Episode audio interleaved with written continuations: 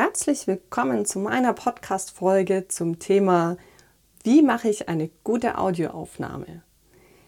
Das wird eine zweiteilige Podcast-Folge werden. Und im ersten Teil gehe ich auf die Technik ein und im zweiten Teil soll es um die Sprache gehen.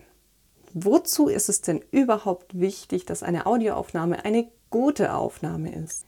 Du kennst es bestimmt von dir selbst, wenn du versuchst, jemandem zuzuhören und derjenige nuschelt oder er spricht zu leise oder ein anderes Geräusch ist so laut, dass du dich einfach nicht drauf konzentrieren kannst, was derjenige sagt.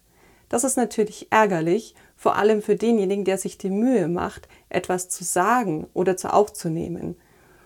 Deshalb ist es eben auch für dich wirklich von Vorteil, hier ein bisschen zu investieren, also an Mühe und an Zeit, dass deine Aufgabe so gut wird, dass man sie gerne anhört und sich auch den Inhalt richtig genüsslich auf die Ohren geben kann. Dreh- und Angelpunkt einer Aufnahme ist natürlich das Mikrofon.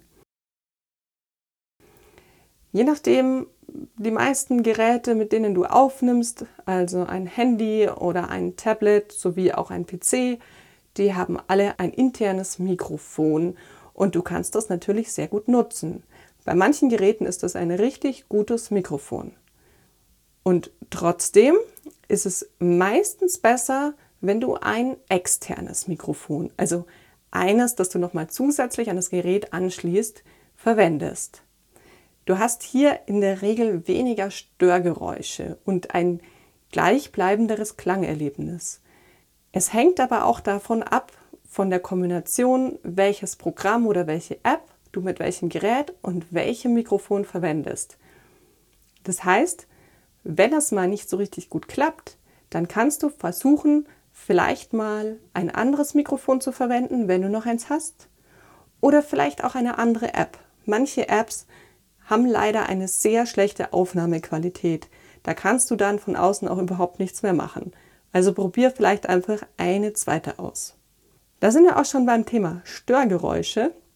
Wie gesagt, mit einem externen Mikrofon hast du die dann durchaus schon mal etwas reduziert. Trotzdem, so darauf achtest, dass der Abstand zum Mikrofon ungefähr 10 bis 20 Zentimeter betrifft, dann hast du schon allein keine Störgeräusche durch deine Sprache. Das klingt schon mal viel besser.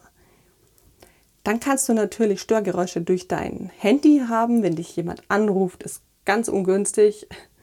Kannst du wahrscheinlich auch nicht so gut rausschneiden. Am idealsten stellst du den Flugmodus ein, wenn du denn mit dem Handy aufnimmst. Oder du machst einfach den Ton aus, wenn du mit dem PC aufnimmst. Solltest natürlich auch darauf achten, dass dich keiner stört und jemand in den Raum reinkommt und du natürlich nicht an deinem Mikrofon herumnackelst oder dich zu viel bewegst und da dran kommst. Zu den Störgeräuschen gehören auch noch die Umgebungsgeräusche. Das Gemeine an Umgebungsgeräuschen ist, dass man sie gerne mal überhaupt nicht mehr wahrnimmt.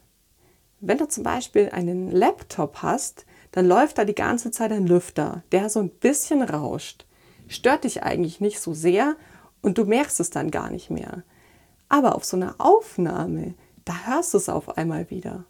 Das gleiche ist zum Beispiel auch eine Straße im Hintergrund oder Flugzeuge, die vorbeifliegen oder eben doch irgendwelche Bewegungen, die du selbst machst während deiner Aufnahme.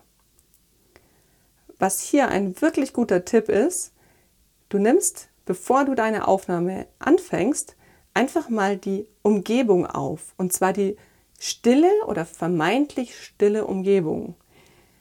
Das heißt, du nimmst einfach auf, was denn da da ist und hörst dir das an. Und zwar hörst du das dann am besten mit dem Kopfhörer an. Sonst kannst du ja vielleicht nicht unterscheiden, ob die Umgebungsgeräusche jetzt in der Realität da sind oder auf der Aufnahme.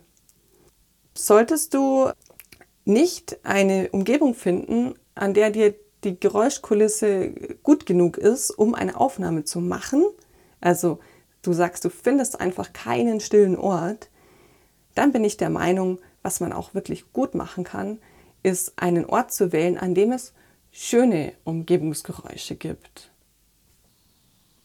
So, mal herzlich willkommen in meinem Garten. Ich wollte das nur mal zeigen, wie sich das anhört mit äh, Vogelgezwitscher im Hintergrund. Ist jetzt leider gerade nicht so laut, aber ich denke, man kann das trotzdem ein bisschen erkennen. Gut, ich denke, du hast jetzt schon mal eine ganze Menge an der Hand und kannst einfach mal probieren, wie du die Umgebung gut wählen kannst. Und wir hören uns wieder in der Folge 2 und sprechen über die Sprache. Bis dahin, ciao!